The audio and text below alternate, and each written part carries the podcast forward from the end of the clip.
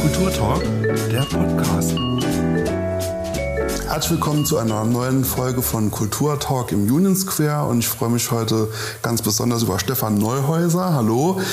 Stefan, du bist geboren 1956 in Simmern im Hunsrück und äh, gerade frische 65 Jahre alt geworden. Erstmal herzlichen Glückwunsch dazu. Ähm, Stefan ist Geschäftsführer und des äh, selbstverwalteten Betriebshofs Saloy e.V., vielleicht besser bekannt als Komkulturzentrum Saloy, kann man so sagen. Ne? Das kann man so sagen. Gut, alles klar. Äh, wir wollen dich zuerst mal ein bisschen kennenlernen. Ähm, wie bist du vom Hunsrück ins Saarland gekommen? Das hat, glaube ich, viel mit der Geschichte des Saarlandes auch zu tun. Ja, erstmal vielen Dank, dass ich heute hier sein darf und zu diesem Interview eingeladen worden bin. Freut mich und ehrt mich sehr. Ja, in der Tat äh, hat das mit der Geschichte des Saarlandes zu tun. Mein Vater war Zollbeamter. Früher sagt man hier im Saarland Zöllner. Und äh, wir kommen aus dem Hunsrück und das Saarland Ende der 50er Jahre kam ja zurück nach Deutschland und so haben sich die Staatsgrenzen dann wieder etwas verschoben und man brauchte junge Zöllner, junge Zollbeamte, die dann hier im Grenzbereich Streife gingen, wie man das genannt hat. Und mein Vater damals als junger Zollbeamter kam so nach Überherrn, holte die Familie ein Jahr später nach und äh, so bin ich dann in Überherrn aufgewachsen und auch äh, zu Beginn auch kulturell sozialisiert worden, ja. Mhm. Das ging tatsächlich relativ früh, du mir im Vorgespräch gesagt hast. Dein Vater, ähm, der war auch politisch aktiv ähm, und du auch relativ schnell äh, unfreiwillig, hast du mir eben gesagt, äh, warst in einer politischen Jugendorganisation und hast auch schon sehr früh erste kulturelle Veranstaltungen äh, organisiert. Was war das genau? Ja, also in der Tat war mein Vater ähm, bei der CDU damals kommunalpolitisch aktiv und äh, wenn man in so einem Elternhaus groß wird, ist es zunächst mal selbstverständlich, dass man da auch Mitglied dann in der Jugendpartei äh, dieser elterlichen Partei wird und das hat mein Vater einfach ohne mein Wissen hat er das so getan. Irgendwann habe ich mal erfahren, dass ich Mitglied der Jungen Union bin. Am Anfang, äh, wo auch der politische ich sag mal, der politische Sachverstand dann als beim jungen Menschen noch nicht da ist, war das auch okay. Und ähm, ich war auch interessiert, dann da so ein bisschen mitzuwirken. Und so kam es, dass ich etwa im Alter von 15, 16 Jahren äh, eine Idee hatte, mal mit einem, mit einem Dia-Vortrag äh, in unserer Kulturhalle in Überherrn und habe dann mit äh, ein, zwei Freunden zusammen äh, da die erste Veranstaltung gemacht. Und das war so eine Dia-Abend. Ich weiß heute nicht mehr welches Thema, aber das hat so viel Spaß gemacht, äh, dass sich das einfach von da an im Grunde immer weiter fortgesetzt hat. Ja. Mhm. Gab es da mehrere Dia-Abende oder war das einmalig? Also Dia-Abende kann ich mich nur an diesen einen erinnern, sind ja auch schon fast jetzt oder sind 50 Jahre her. Mhm. Ähm, aber äh, das ging dann sehr schnell dann auch in den musischen Bereich, ja, als ich dann auch anfing, mich dann auch für Musik zu interessieren. Und äh, es war ja die Zeit, wo, wo Woodstock äh, noch oder schon oder noch aktuell war und äh, die ersten großen Konzerte auch in Deutschland bekannt wurden es gab ja kein Internet, es gab kein Facebook, es gab keine sozialen Medien. Man erfuhr das vielleicht über Mund-zu-Mund-Propaganda, weil Ältere aus der Gemeinde äh, dann da auch schon hinfuhren, ja, nach äh, Germersheim zum Beispiel oder Fehmarn oder wo auch immer. Und dort spielten dann äh, Größen wie Jimi Hendrix, äh, Janis Joplin und wie die alle hießen damals. Und das waren Ikonen für uns, unerreichbar. Aber das waren so die, die ersten Wege hin zu dieser Art von Kultur. Und dann hatten wir natürlich, oder hatte ich dann natürlich auch recht bald auch Interesse, andere Sachen zu machen, nicht nur äh, Dia-Abende. Und äh, man fing auch an, sich zu politisieren. Ja, man stand dann auch dann anderen äh, politisch denkenden Jugendlichen gegenüber, die bei den Jungsozialisten damals waren. Und man musste dann schon auch äh, sich politisch äh, auch beschäftigen, um überhaupt argumentativ standhalten zu können.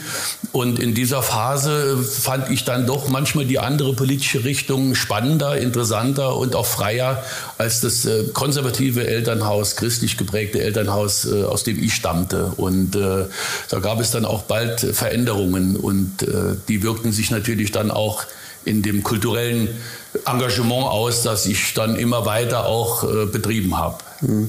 Vielleicht mal kurz für unsere ausnahmslos jungen Zuschauer, Dias, das sind Bilder, die man an die Wand wirft, wirft. Und früher hat man das tatsächlich oft gemacht. Man hat sich zusammengesessen aus dem Urlaub zum Beispiel, äh, die Fotos äh, gezeigt und so. Ist eigentlich eine Tradition, die heute äh, nicht mehr so da ist. Ne? Ähm, für welche Musik hast du dich damals interessiert? Naja gut, man fängt ja erstmal mit der Musik an, die man im Elternhaus hört. Ja, mhm. äh, das weiß ich gar nicht mehr, was da so. Mein Elternhaus war nicht sehr musikalisch, da lief halt Radio, dudelte Radio. Aber es gab damals äh, einen Musiksender, den gibt's heute immer noch. Damals hieß er SWF 3, heute heißt er SWR 3. Und äh, das war so der angesagte Musiksender. Dort liefen dann die Ikonen, äh, die man äh, anfing äh, zu, zu lieben zu lernen und die man hören wollte. Und ich erinnere mich, äh, dass da zum Beispiel mittwochsabends war dann Deutschrock, Krautrock angesagt, ja, mit Inga Rumpf und äh, Embryo, Amondyl und solche Sachen. Das war also äh, eine ganz andere Art, eine ganz andere Welt als eben die Musik, die man aus, sag ich mal, unserem äh, äh, SR3-Radio gehört hat, ohne dass ich das kritisieren will, aber das roch mehr nach Freiheit, das roch einfach nach, nach meinem, unseren Bedürfnissen, die wir hatten. Die wurden dort wiedergespiegelt. Und ich erinnere mich, ich hatte zum Beispiel ein Saba-Tonbandgerät. Damals hatte man mehr Tonbandgeräte, CD-Player, alles, das gab's nicht. Und man, man saß abends dann, mittwochs abends oder wann saß man mhm. mit dem Tonbandgerät, das eine Aufnahmetaste hatte und mit dem Mikrofon vor dem Lautsprecher seines Röhrenradios Radios, ja, hatte vorher die Mutter instruiert, nur ja nicht ins Zimmer zu kommen und hat dann eine Analogaufnahme mit dem Mikrofon direkt vom Lautsprecher gemacht, um das dann später nochmal zu hören. War dann natürlich sauer, wenn der Moderator reingequatscht hat. Ne? Ja, aber SWF 3 hat es versucht äh, oder hat das vermieden. Ich erinnere mich, äh, dass die da schon wussten, äh, dass ihr Publikum das nicht unbedingt mochte. Also das gab es dann selten. selten. Mhm. Also das waren so die ersten Berührungspunkte, aber es hat dann tatsächlich noch ein bisschen gedauert, bis du äh, zum richtigen Kulturakteur wurdest. Äh, über eine Sache bin ich gestolpert. Du hast ähm, zunächst eine Ausbildung als Versicherungskaufmann gemacht, aber nie in dem Beruf gearbeitet. Also zunächst mal, warum hast du den Beruf überhaupt aufgegriffen? War das irgendein Zwang, dass du gedacht hast, man müsste was Ordentliches machen? Und warum hast du dann tatsächlich nicht mehr drin weitergearbeitet im Beruf? Das war in der Tat so. Ja, man war ja doch noch äh, abhängig und auch, äh, ich sag mal, gewisserweise hörig dem Elternhaus und äh, der Vater und die Mutter, die fanden das damals äh, eine adäquat gute Ausbildung für mich und äh, ich hatte mich bei verschiedenen äh, Firmen und, und Einrichtungen beworben und hatte dann auch die Auswahl sogar, das Glück und die Saarlandversicherung, bei der ich damals gelernt hatte, das ist ja heute immer noch äh, wirklich ein Name und was sehr Stabiles und äh, eröffnete mir laut meinem Vater auch Chancen für die Zukunft. Und ich habe halt diese Lehre gemacht und äh, es war sicher in einer Zeit, wo in mir selbst auch sehr viel Umbruch persönlich stattfand und ich ähm, diese Art ähm, vielleicht beruflich äh, Fuß zu fassen in Frage stellte. Ja, und ich bin in der Tat äh, mit Abschluss meiner Prüfung und der Lehre äh, aus dem Beruf ausgeschieden und auch nie mehr, habe nie mehr in dem Beruf gearbeitet. Ich hatte zwischenzeitlich Ende der 70er Jahre auch den Kriegsdienst verweigert. Also da sieht man ja schon, dass ich da auch politisch in, in, in einer Gedankenwelt war, die in eine andere Richtung ging, als eben noch das prägende Elternhaus mir vorgab. Und äh, diese Kriegsdienstverweigerung, die ich dann auch bestanden habe, damals war das ja noch eine ziemlich anstrengende Geschichte vom Prüfungsausschuss, ähm, eröffnete mir die Möglichkeit, Zivildienst zu leisten. Und äh, es war mir ein Bedürfnis, diesen Zivildienst hier nicht im Saarland zu machen, sondern irgendwo anders hinzugehen, um einfach auch schon mal ein bisschen über den Tellerrand äh, der Heimatgemeinde hinaus zu gucken. Und so kam ich damals dann nach Rosenheim in Oberbayern. Ja. Mhm. Also war es vielleicht auch so eine gewisse Entdeckerlust, die dich gepackt hat, äh, vielleicht auch eine Reiselust. Ähm, du hast gerade gesagt, es ging nach Rosenheim äh, und dort hast du dann äh, Gefallen an der alternativen Szene ein bisschen gefunden. Was hast du dort, äh, wie hast du die Zeit dort erlebt und was hat dich da ja auch geprägt.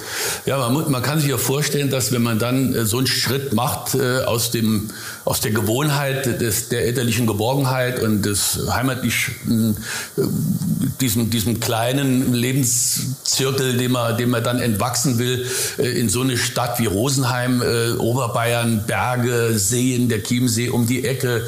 Und äh, da war natürlich eine Fachhochschulstadt, eine sehr bekannte, ist ja das Holztechnikum. Und man bekam, bekam bekam Kontakt zu den Studenten dort und zu dem dort schon existierenden Kulturleben. Und das hat mich natürlich sofort fasziniert. Ich hatte auch noch eine Affinität, ähm, so, ich sag mal so, zum redaktionellen Schreiben und habe dann auch angefangen in Rosenheim nebenher für die dort ansässige Tageszeitung und diverse Wochenblätter äh, Konzertkritiken zu schreiben. Das macht mir Spaß. Und so kam ich dann da auch immer tiefer in diese Szene rein. Und äh, es gab in Rosenheim auch eine alternative Stadtzeitung, äh, bei der ich mich dann äh, eingegeben habe und mitgeschrieben habe.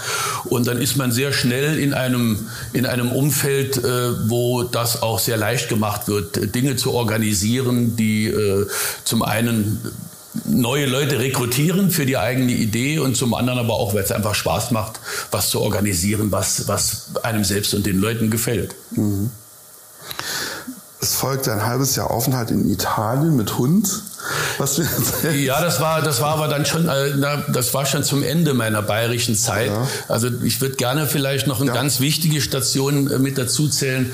Ähm, ich habe also dann in Rosenheim war ich dann auch, hatte ich ein Büro dann auch für Kriegsdienstverweigerer. Ich habe ein Beratung, Beratungsbüro dort betrieben für Kriegsdienstverweigerer ähm, und äh, habe auch auf äh, Schulveranstaltungen mit Presseoffizieren der Bundeswehr mich vor Schulklassen prügeln dürfen verbal. Also äh, eine spannende Zeit und kam über diese Geschichte dann zu einem Verlag nach München, beruflich, und das war der Trikon Verlag.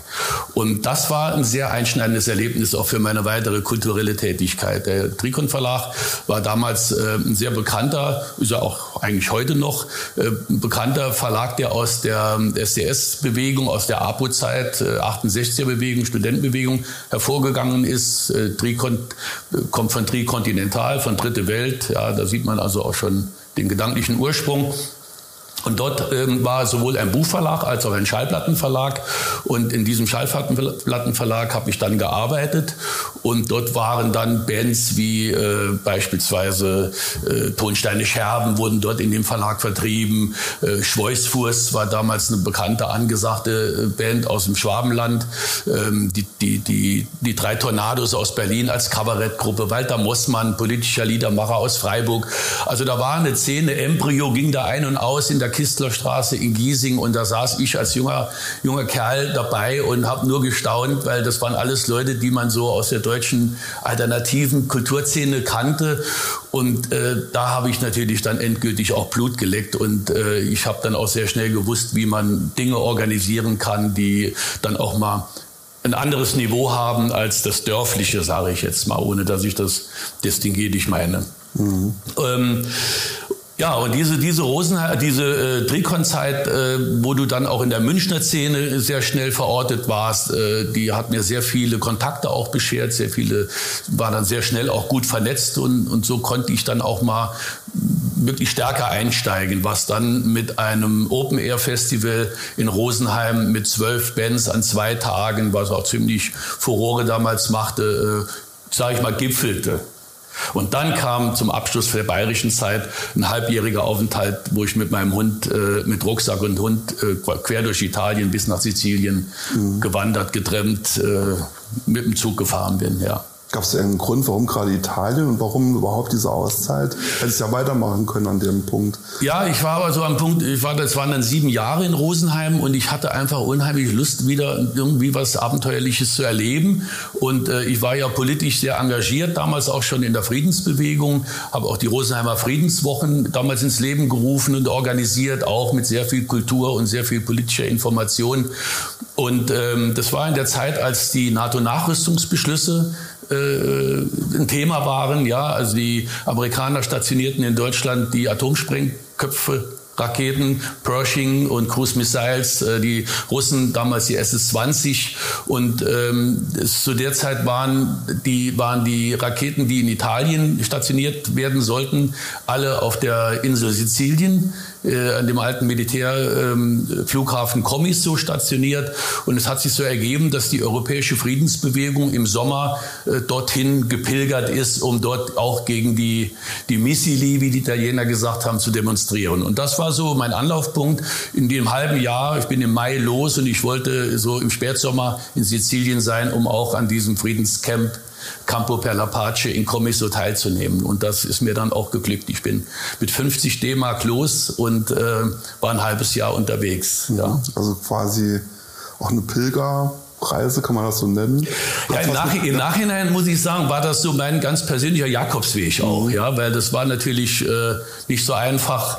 Äh, ich habe ja überall irgendwo immer wieder arbeiten müssen, ja. Ich war ja seriös unterwegs, ich habe ja nicht irgendwo gestohlen oder äh, wollte auch nicht irgendwo da rumbetteln. Also ich habe tatsächlich immer wieder irgendwelche kleinen Jobs gefunden. Das war äh, nicht finanziell nicht sehr ergiebig, aber wenn es mhm. für Essen, Getränke und damals ich ja noch geraucht für die Zigarette und natürlich für mein Hund gereicht hat, dann war das okay und das ging gut. Wie alt warst du dann im Zeit, zu dem Zeitpunkt? Ja, das war 1983. Äh, dann war ich so 23, nee, Moment mal gerade, 83, muss ich gerade überlegen.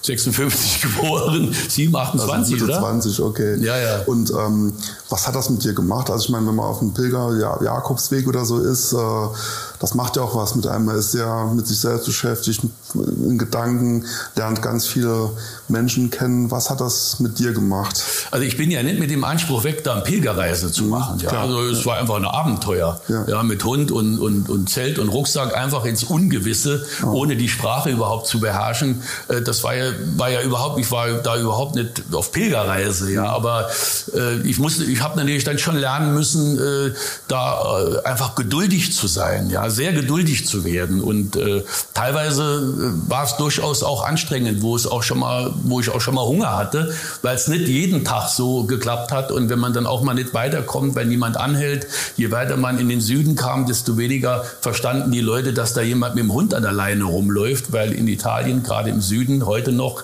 äh, extrem viele freilaufende Hunde sich an Mülldeponien ernähren müssen und äh, von Menschen absolut nicht geschätzt werden. Ja, also mhm. Äh, wenn dann einer da kommt mit langen Haaren, ich hatte schönes langes Haar und auch, auch schon Vollbart so ein bisschen, und dann kommt einer da mit Rucksack und Hund an der Leine, das haben die Leute nicht immer verstanden. Und dann wird es schon schwierig, an der Autobahn oder wo zu stehen mit dem Daumen, dass da einer anhält. Und dann gab es dann schon Situationen, wo ich auch äh, wo ich sehr geduldig sein musste. Ja, dann kam auch mal noch eine schwere Erkältung, vielleicht war es sogar eine Grippe, die ich unterwegs mal bekam, äh, wo ich also sehr, sehr ausgemergelt war und äh, auch schon mal mit dem Gedanken spielte, abzubrechen, nochmal irgendwie nach Hause zu fahren, aber hab's dann doch nochmal irgendwie hingekriegt kam meistens von irgendwo dann doch immer noch mal Hilfe und, und dann ging es dann weiter. Ja. Und das, das äh, hat mich sehr geprägt, muss ich schon sagen, bis, bis heute, diese Reise. Ja. Später habe ich dann verstanden, dass das eigentlich das ist, was Leute auch erleben, wenn sie den Jakobsweg gehen, wenn mhm. sie denn auch wirklich gehen. Ja. Aber ich bin ja meine Reise am Stück gegangen und nicht mhm. in Etappen. Also Geduld, Durchhaltevermögen war mit Sicherheit ein Thema. Ähm, danach ging es irgendwann zurück ins Saarland, äh, wo du dann doch äh, eine ordentliche Stelle bekommen hast beim Land. Ähm, aber das Thema Kultur und Soziales äh, und der Wunsch, etwas auf die Beine zu stellen, hat dich anscheinend doch nicht losgelassen. Wie ging es dann weiter? Also du hast ja gerade gesagt, äh, Soziales. Das war schon sehr früh, eigentlich schon, begann das schon mit meiner Zivildienstzeit. Das war schon auch immer das andere, äh, der andere Moment in meinem Leben, der, der mir wichtig war und der mir auch Spaß gemacht hat. Ja, ich habe meinen Zivildienst in einem heilpädagogischen Zentrum in Rosenheim gemacht. Das ist ein Heim für geistig behinderte äh, Jugendliche, Kinder, Jugendliche und auch teilweise auch schon Erwachsene. Und ich habe auch gemerkt, dass ich da äh, keine Berührungsängste habe und dass ich sehr sehr gut mit, mit äh, Menschen mit Behinderung umgehen konnte. Und das hat mich äh, dann auch eigentlich so in meinem Leben weiter begleitet. Äh, ich habe rückblickend die letzten 30 Jahre eigentlich auch immer an den sozialen Brennpunkten unserer Gesellschaft gearbeitet. Also von der Kultur die ich auch nie hauptberuflich betrieben habe. Ja, das war also immer ehrenamtlich, meistens in Vereinen organisiert oder in politischen Gruppen organisiert. Aber beruflich war ich in den vergangenen 30 Jahren eigentlich immer auch an den sozialen Brennpunkten unserer Gesellschaft. Äh, allein zwölf Jahre in der Land, im Landesamt für äh, Asylbewerber oder Ausländer- und Flüchtlingsangelegenheiten ja, also Lager Lebach, wie man früher gesagt hat. Gerade Ende der 80er Jahre kam ich über eine AB-Maßnahme dorthin als sehr, sehr viele äh, Flüchtlinge damals nach äh, Deutschland, nach Europa, nach Deutschland kamen, äh, hatte man dort einen großen Bedarf an neuen Mitarbeitern und auf dem Weg bin ich dort reingerutscht, bekam auch eine Festanstellung und habe dann unter anderem auch äh, sieben Jahre eine Dependance in Saarlouis mit zwei, annähernd 200 äh, Asylbewerbern geleitet. Das waren zeitweise 12, 13 verschiedene Kulturgruppen, Ethnien. Äh, das war auch nicht immer einfach, dann da in so einem Haus äh, zu vermitteln, auszugleichen und, und auch respektiert zu sein und habe äh, Anfang äh, jetzt sind 20, fast 20 Jahre, ähm, 2003 glaube ich, 2002, 2003 als Berufsbetreuer dann äh, angefangen beim Saarlouier Amtsgericht und später dann auch bei Amtsgerichten fast im ganzen Saarland und bin heute auch immer noch äh, in meinem Hauptberuf eigentlich Berufsbetreuer. Mhm. Und, äh, und dann hat sich vor, vor zwölf Jahren die Gelegenheit ergeben, dass eben in diesem Kommunikationskulturzentrum SBS in Saarlouis der damalige Geschäftsführer in, in Ruhestand ging und die Stelle vakant war und es war so mehr so ein Halbtags-, Dreivierteljob und ich habe mich da einfach beworben. Und äh, man hat mich dann da genommen und so konnte ich äh, meine Berufsbetreuungen ein bisschen runterschrauben in der Anzahl der Menschen und äh, mit dem anderen Bein, sage ich jetzt mal, äh, das Kulturprogramm weiterführen von diesem SBS, von diesem Kulturzentrum in Saarlouis und mit dem anderen Bein eben meine, meine äh, Betreuungsarbeit weitermachen. Das ist bis heute immer noch so der Fall. Mhm.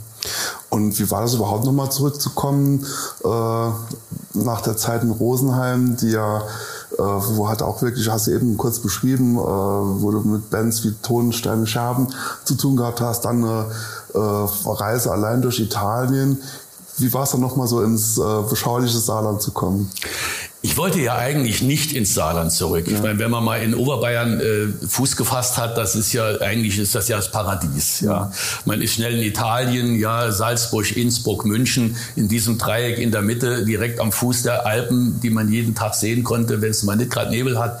Äh, das ist ja eigentlich verlässt man sowas nicht. Ja, aber durch diese Italienreise habe ich meine äh, mein Zimmer in der WG, in der ich wohnte, untervermietet und ich kam dann äh, Mitte Ende November überraschend aus Italien Italien zurück. Das war ja auch nicht vorhersehbar. Ich habe dann irgendwann auch mal genug gehabt und dann konnte ich ja auch die Nachmieterin oder die das Vorübergehen von mir zur Verfügung gestellte Zimmer, die konnte ich ja da nicht rausschmeißen. Also bin ich erstmal ins Saarland nach Hause.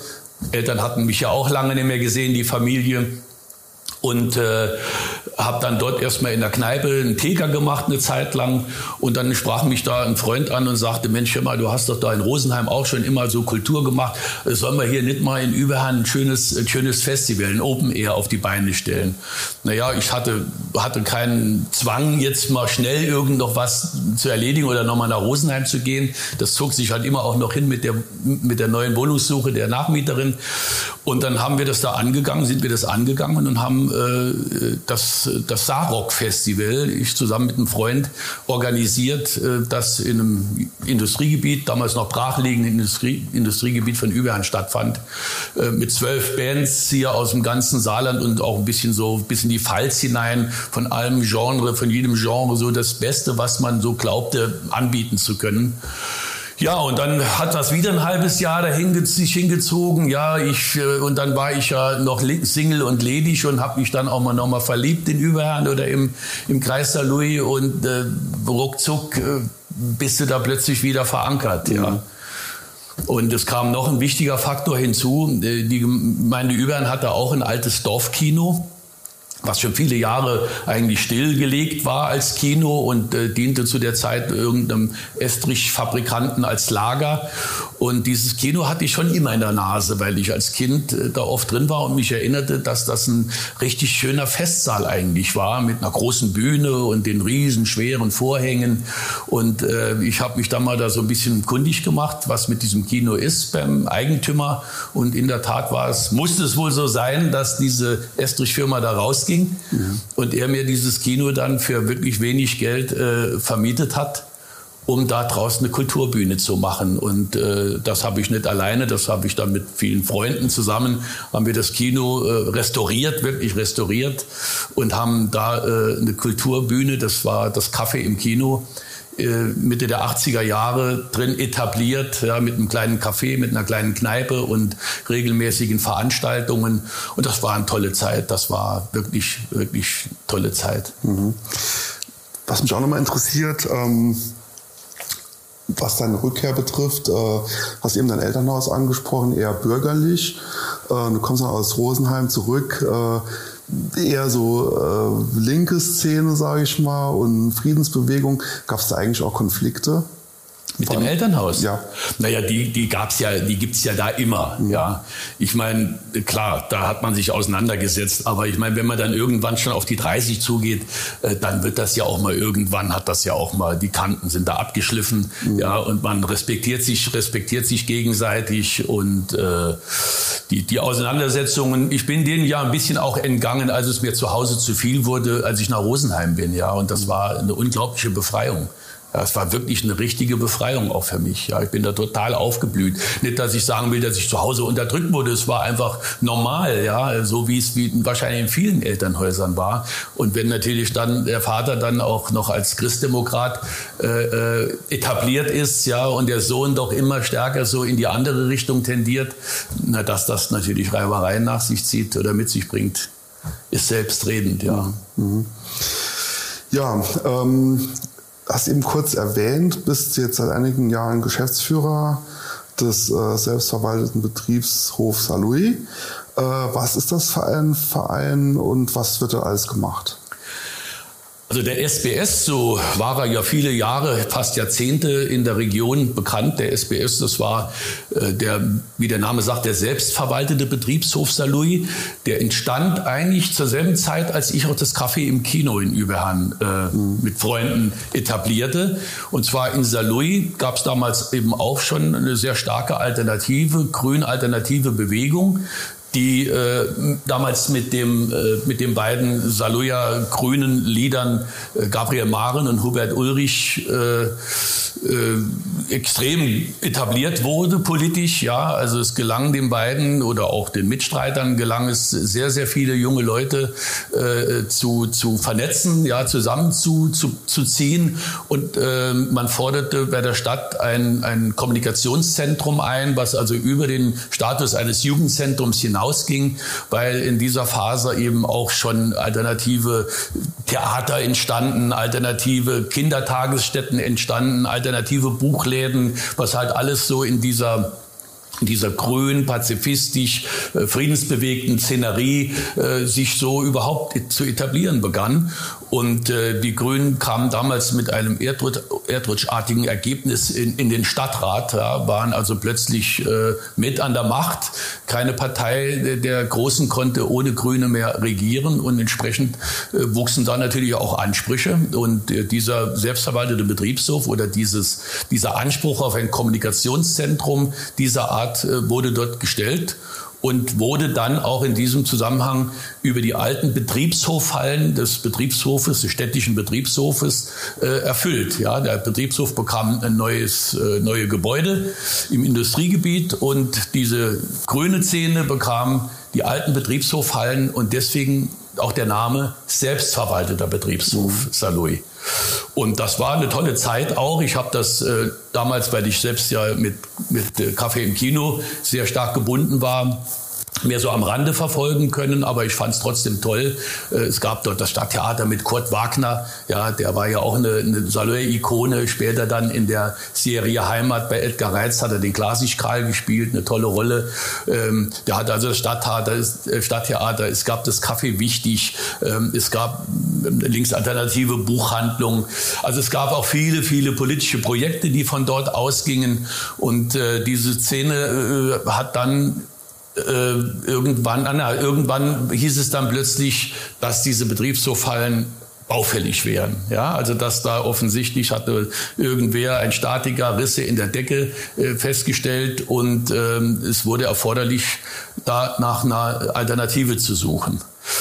Ob das so war, Wer weiß, die Grünen waren dann vorübergehend nicht mehr ganz so stark, wie sie schon mal am Anfang waren.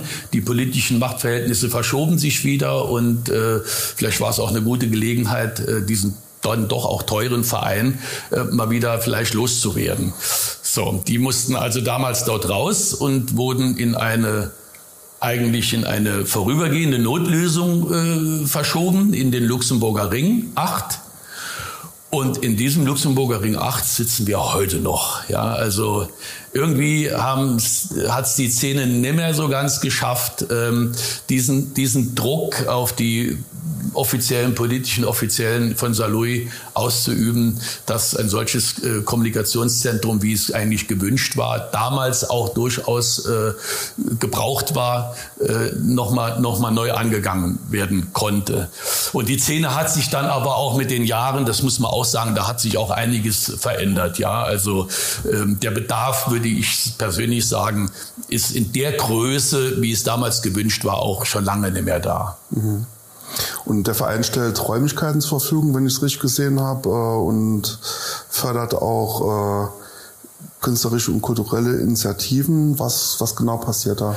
Also als ich das vor zwölf Jahren übernommen habe, da war das in erster Linie eigentlich äh, ja so ein Gemeinschaftshaus. Unter einem Dach waren äh, verschiedene Künstlergruppen, aber auch zum Beispiel der ADFC, der Allgemeine Deutsche Fahrradclub mit drin, mit einer Sektion. Und es war, war sogar die Caritas drin, die dort Kurse für langzeitarbeitslose Alkoholiker äh, abhielt. Es waren, äh, wie gesagt, Künstlergruppen drin, Bands, Proberäume für Bands und ein kleiner Veranst sehr, sehr kleiner Veranstaltungsraum für maximal 40 äh, Besucher auch in dem Haus. Aber es ging in der Zeit äh, wenig eigene Veranstaltungen, wenig, wenig eigene Initiativen über diese Verwaltung dieses Gebäudes, dieses Kulturgebäudes hinaus. Mhm. Und äh, ich, der ich ja eigentlich so aus dem aus dem Veranstaltungswesen kam. Eben, ich dachte, da könnte man wirklich mal noch mal Leben reinbringen, damit der Verein und dieses ganze Gebilde auch mal noch mal in der Öffentlichkeit wahrgenommen wird. Weil wenn das so, so stationär alles so vor sich hin und jeder macht so sein eigenes Süppchen, sage ich mal, kocht sein eigenes Süppchen in dem Haus,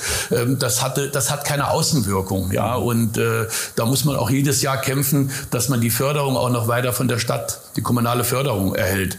Und mir war dran gelegen, das war schon mindestens mal so weiterzuführen oder vielleicht auch noch auszubauen, aber vor allen Dingen auch mal mit eigenen Veranstaltungen noch mal mehr in der Öffentlichkeit Präsenz zu zeigen. Mhm. Und ähm, der Verein hatte schon Jahre vorher, also mittlerweile sind es glaube ich 35 Jahre, wo der Saluja, dieser Verein die Saluja Kulturpreise vergibt.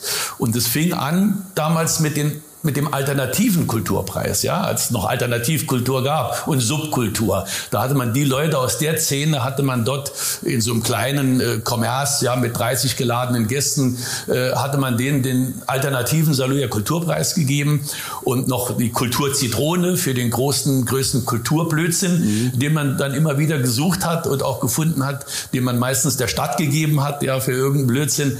Und äh, das war es dann aber auch schon wieder. Das war dann in der Presse und dann war es das das wieder. So, und ich hatte, ich hatte gleich die Idee, dieser Kulturpreis, das, das, da muss, das kann man aufblasen. Da kann man was Tolles draus machen. Das braucht mehr Öffentlichkeit.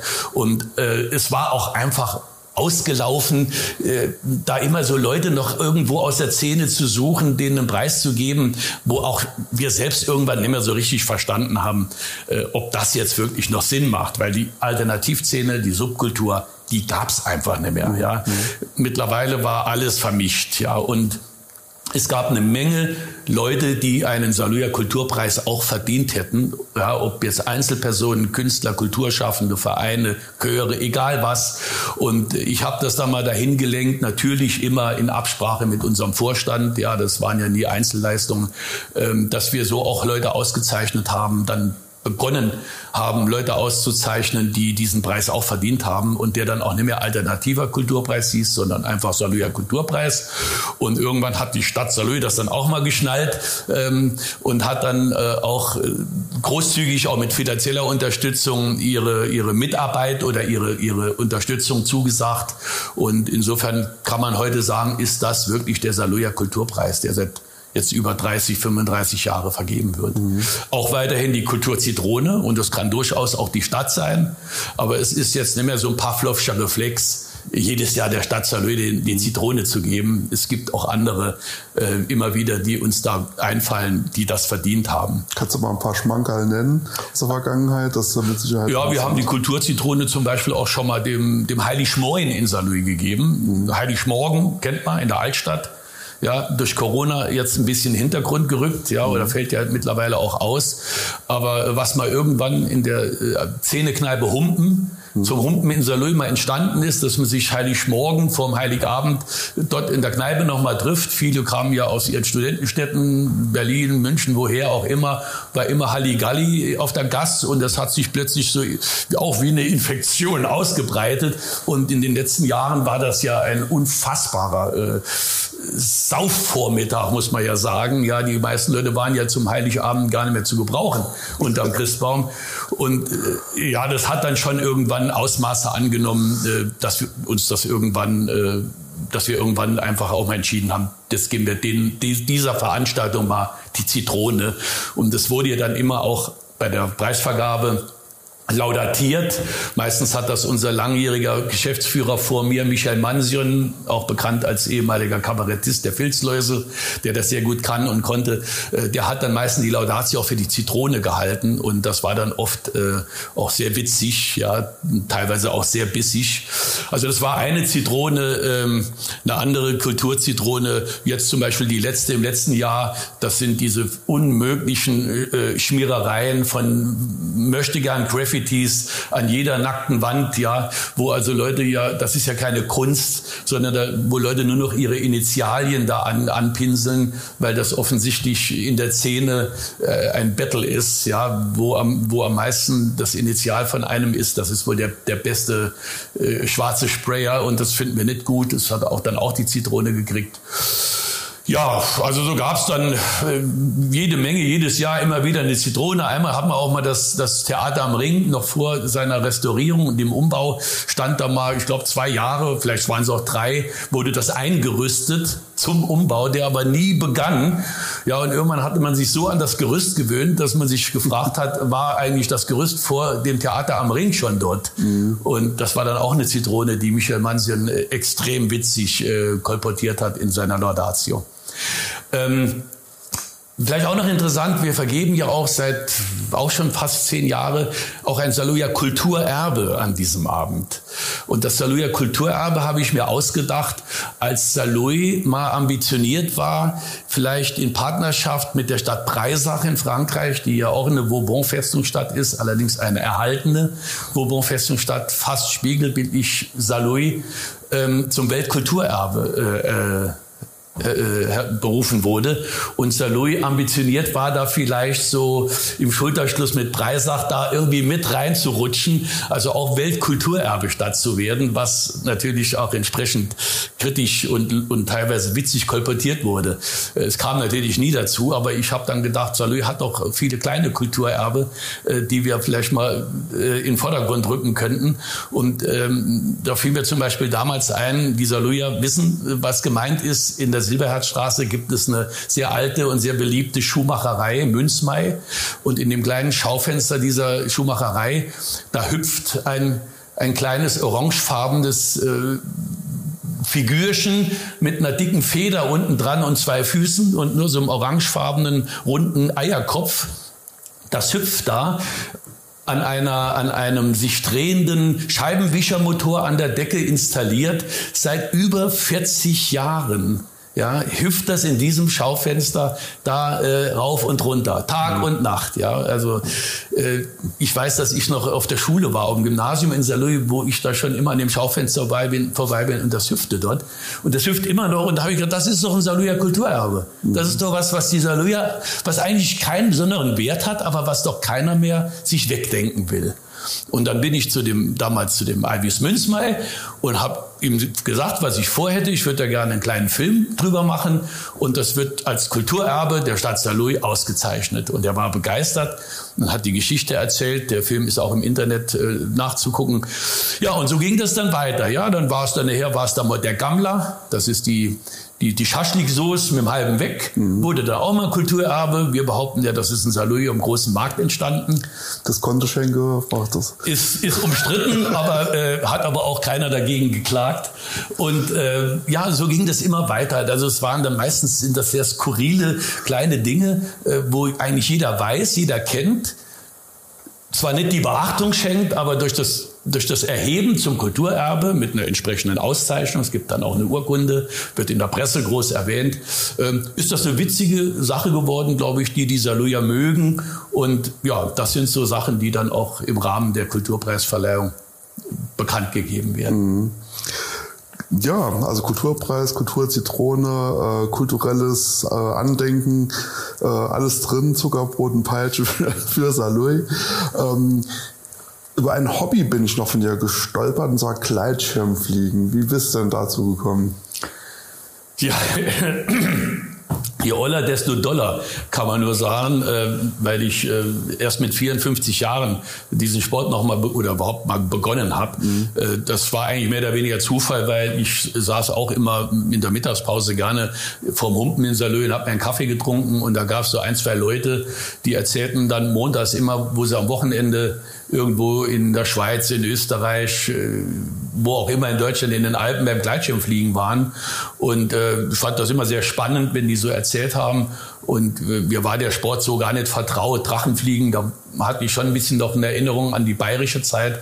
Äh, als das begann, habe ich da gerade gelebt. Aber Gleitschirmfliegen war mir so gar nicht vertraut. Und äh, die erzählten dann immer und irgendwann sagte der eine zu mir, Mensch, da fahr doch mal mit runter, fahr doch mal mit. Ist immer ganz witzig. Auch nach dem Fliegen haben wir immer noch Spaß. Und da habe ich gesagt, ich fahre mal mit, ich gucke mir das auch mal an. Ja, und dann habe ich mir bei Pieper in der Buchhandlung ein Buch gekauft zum übers Gleitschirmfliegen, um mich mal damit zu befassen und war direkt beim Lesen so dermaßen infiziert. Ich fand das so unglaublich äh, und auch, dass ich das überhaupt nie so auf der Agenda hatte, in meinem Kopf hatte, äh, dass ich mich entschieden habe, äh, den, den Schein auch zu machen. Ja, also, man hatte mir ja unter dem Kreis der Flieger dort im Raum Saarlouis gibt es äh, einige, gab es damals einige äh, Gleitschirmflieger. Äh, da hat man natürlich dann sehr viel Zuspruch und man hat mir dann auch eine gute Flugschule empfohlen. Ich bin dann ein halbes Jahr immer wieder dort runter, habe mir eine Ausrüstung gekauft und habe dann tatsächlich mit 54 den, den Gleitschirmpilotenschein gemacht mhm. und äh, finde das auch als eine der absoluten absoluten Highlights in meinem Leben, ja, weil das, äh,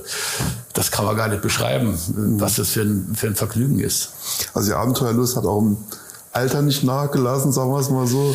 Ja, ich bin nicht so der Draufgänger. Ja. ja, das ist gar nicht so mein Ding. Aber, aber wenn ich das so ein klein bisschen mit unter Kontrolle haben kann und das kann man auch beim Gleitschirmfliegen und äh, dann, dann ist das, dann gehört das dazu. Ich bin lebensneugierig, ja, und äh, ich, ich liebe diese Sachen auch einfach, aber äh, ich würde mich nicht als Draufgänger bezeichnen. Das bin ich nie gewesen. Weder mit dem Motorrad, was ich auch mal eine Zeit lang gefahren bin, ja. Also immer im Rahmen, äh, wo ich die Grenze noch sehen konnte. Mhm.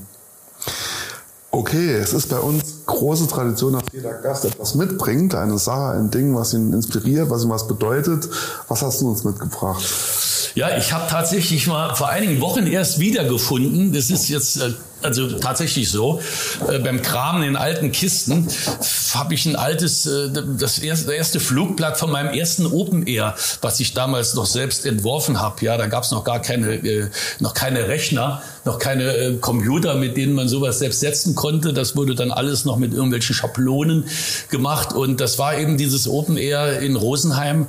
Ich, ich glaube, es war 1981, genau weiß ich es nicht mehr.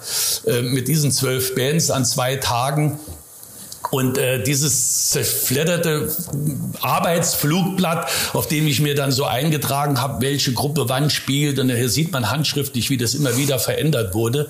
Ich weiß nicht, wo ich es mal hinhalten soll.